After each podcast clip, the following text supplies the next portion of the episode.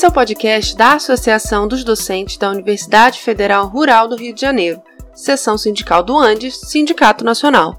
No biênio 2019-2021, a ADU está sob a gestão do grupo Resistência e Luta na Pluralidade. Aqui no podcast você encontra informação e análise política sobre educação, ciência e tecnologia, funcionalismo público e movimentos sociais. Eu sou Poliana Lopes, jornalista da ADU, e apresento esse podcast junto com a minha colega de trabalho, Larissa Guedes.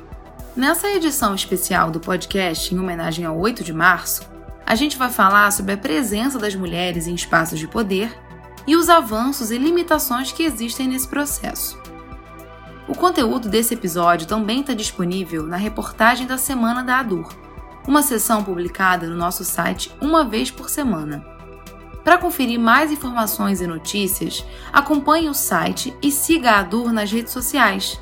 Além do Facebook, a gente também está no Instagram, adur.rj, no Twitter, adur_rj e no WhatsApp o número é 999 19 7788.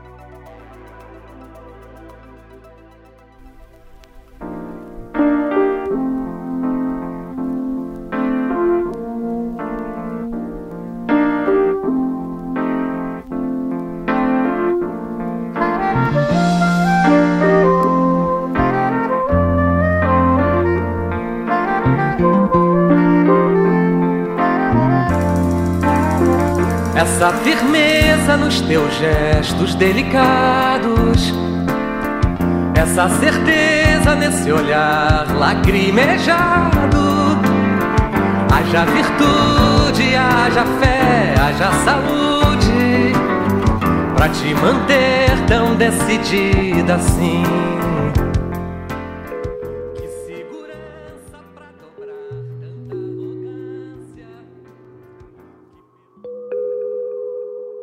O Dia Internacional da Mulher tem origem na Rússia e é considerado um dos marcos iniciais para a Revolução Russa. A data marca as reivindicações de mulheres operárias por melhores condições de trabalho e de vida, fim das longas jornadas de trabalho e baixos salários, além de direitos políticos, sociais e econômicos.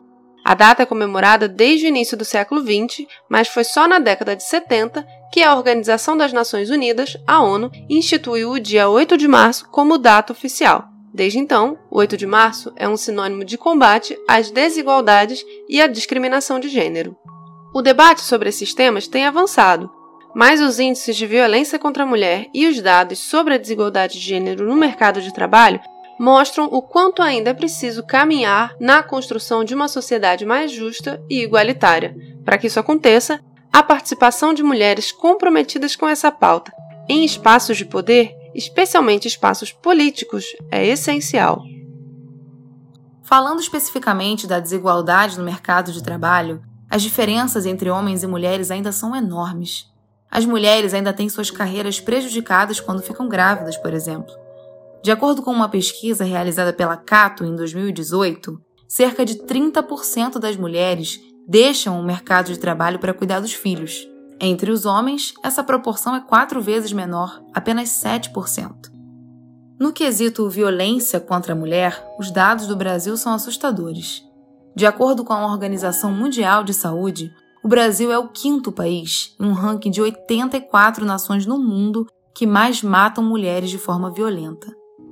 No Brasil, três mulheres são vítimas de feminicídio por dia, e as maiores vítimas do feminicídio são mulheres negras e jovens, entre 18 e 30 anos. Dados de um levantamento do Fórum Brasileiro de Segurança Pública apontam que 1.206 mulheres foram assassinadas em 2018. A cada 10 casos, em 9 o assassino era companheiro ou ex-companheiro da vítima. Como a gente disse, para mudar esse quadro é fundamental a participação de mulheres em espaços políticos de poder.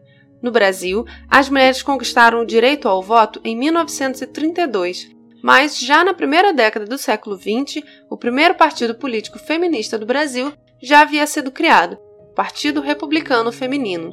E um dos principais objetivos do partido era fazer pressão para a institucionalização do voto das mulheres, por exemplo. Mas o direito ao voto está longe de ser suficiente para a construção de uma sociedade livre das violências de gênero. É preciso conquistar direitos que garantam condições mais igualitárias para as mulheres. E para viabilizar esses direitos é essencial a garantia da participação política das mulheres. Mesmo com a visibilidade e atuação dos movimentos feministas, a ausência de mulheres em cargos de decisão política e em espaços institucionais e não institucionais é marcante, e quando acontece, carrega uma série de violências simbólicas.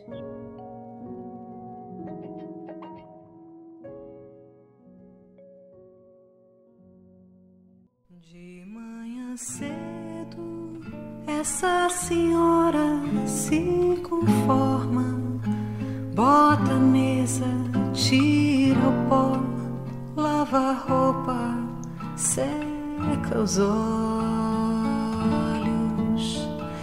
Ah, como essa santa não se esquece de pedir pelas mulheres,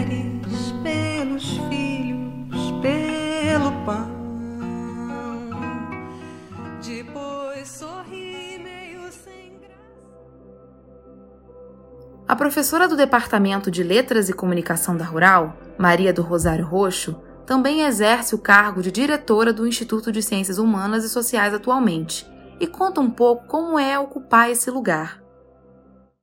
eu sou linguista, trabalho com discurso e eu trabalho com uma questão que dou muita importância, né? Que as- são as nossas identidades e as nossas subjetividades em construção, né? E isso se dá exatamente porque nos contextos mais imediatos do Instituto, nos contextos que envolvem questões macro, né, referidas da, da própria instituição ou relação a- ao governo, são questões imediatas ou não imediatas, mas tem, tem muito a ver com as nossas identidades e as nossas subjetividades. E eu, e eu vejo, eu percebo, eu percebo muito né, na relação de subjetividade o quanto a, a, a nossa su- subjetividade né, feminina, diretora, está sempre afetada por discurso de discriminação. Isso é, é- e o tempo inteiro a gente fica num conflito, não é? Das relações de discriminação e, e do quanto a gente lida com uma subjetividade, é, vamos dizer assim, de olhar para o outro, né? E quanto também a gente é, lida com a subjetividade de ser muito competente. O quanto a gente lida com a subjetividade de esquecer, aspas, os amigos, às vezes a casa, a família, o quanto a gente lida com subjetividade de discursos que, que nos discriminam, porque a gente parou de escrever artigo científico, porque a gente não sei o que, a gente não sei o que lá. Então, é, a- vem uma, uma série de culpas, uma série de questões na nossa cabeça que fazem, essas, essas questões fazem parte de, de um lugar de estar no poder, não é? Já a professora do Departamento de Ciências Sociais da Rural, Marina Cordeiro, que é estudiosa das questões de gênero e desigualdade e também primeira secretária da ADUR, explica que a representação de mulheres em espaço de poder não significam necessariamente uma diminuição de práticas políticas machistas e de caráter hostil para as mulheres. Eu poderia colocar uma pergunta. As mulheres, por serem mulheres, por serem mulheres, possuem interesses idênticos? A mesma coisa vale para os outros marcadores de diferença, né? E aí, assim, não é porque as mulheres se candidataram que elas estão comprometidas com a questão feminina ou feminista, né? Que são coisas muito diferentes, né? Muito menos com a, a mitigação da reprodução das desigualdades interseccionais, que é outro pulo é, em termos de aprofundamento teórico, eu diria, né? Porque eu acho que, de fato, as práticas não violentas politicamente precisam ser é, debatidas, porque eu não acredito que basta essa mulher. Eu acho que a discussão precisa ir muito mais a fundo. Ela explica que a discussão sobre violência política é recente na literatura e que o Brasil, por exemplo, não possui uma legislação que defina o que é violência política. De acordo com a professora Marina, há estudos que correlacionam a violência política ao estupro, na medida em que o estupro é um processo consciente de intimidação, na qual os homens mantêm as mulheres em constante sensação de medo. Né? Então, esse medo, no sentido de medo de participar, de medo de falar, de medo de conduzir uma, mesa, uma mesa, de medo de assumir um posto de gestão, por exemplo, né? é um medo que tem a ver com uma violência política que tem as suas raízes também é, no sistema patriarcal, e que, de novo, ele é um sistema, ele é dinâmico, ele não é estático, e ele supõe uma dinâmica relacional entre é, esses diferentes componentes que a gente olha que são os homens e as mulheres nessas práticas políticas, né? Nidia Majerovics é professora do Departamento de Ciências Fisiológicas e conta que começou a atuar em espaços políticos mais institucionais a partir da experiência da ADUR. Entrei para a universidade e, a partir da minha entrada em, em 85, como professora concursada, é, comecei a participar das assembleias da DUR. E ali, na participação da DUR, é, nos congressos do Andes, eu me vi entendendo por que, que a educação do Brasil estava daquele jeito. Eu, nós tivemos uma possibilidade é, de crescimento é, olhando e, e vivenciando. Eu, eu, vivenciei a Constituinte, ia para Brasília pela DUR, representando a ADU na Constituinte, na LDB, e a partir de um determinado momento fui entrando nas, na, na diretoria da ADUR, entrei como vice-presidente, e acabei sendo a primeira presidente da ADUR. Além do sindicato, a professora também já atuou na gestão da universidade, exercendo os cargos de pró-reitora de graduação por duas gestões pró-reitora de Assuntos Financeiros e atualmente é coordenadora do curso de Ciências Biológicas e foi eleita novamente pró-reitora de graduação para a próxima gestão da Rural. Ela conta que o momento da sua trajetória em que mais sofreu com a misoginia foi enquanto estava à frente da pró-reitoria de Assuntos Financeiros, justamente em um espaço marcadamente masculino. Entenda os compromissos políticos, sociais, visão de mundo que eu tenho, eu enfrentei determinadas coisas do poder masculino. E eu sofri imensamente é, misoginia, desqualificação, assim, algo de uma intensidade brutal, brutal. Você não tem nem o que fazer.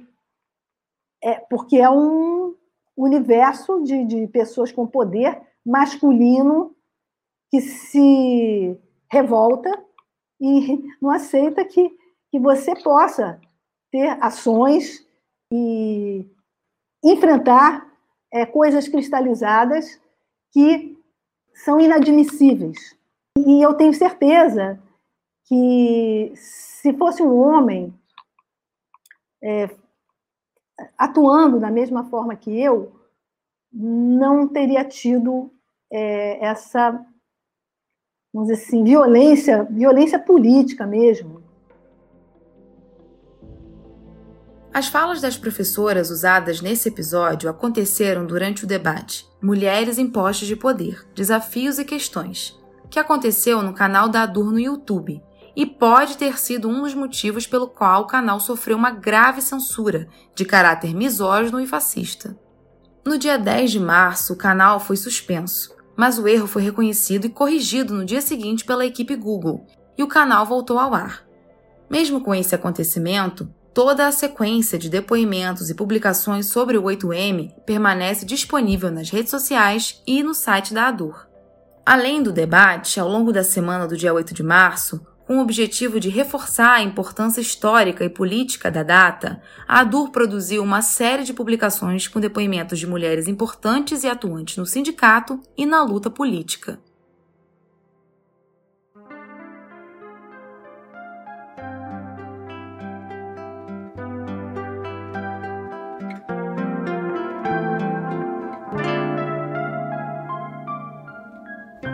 Quem é essa mulher?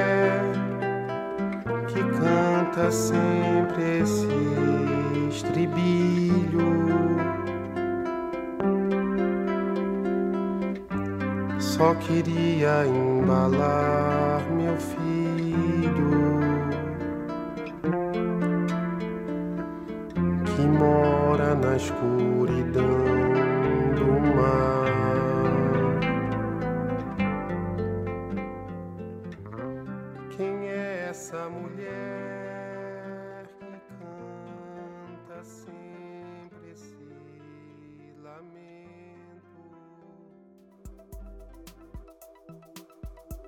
Chegamos ao final da edição especial do podcast da ADUR sobre o 8 de março.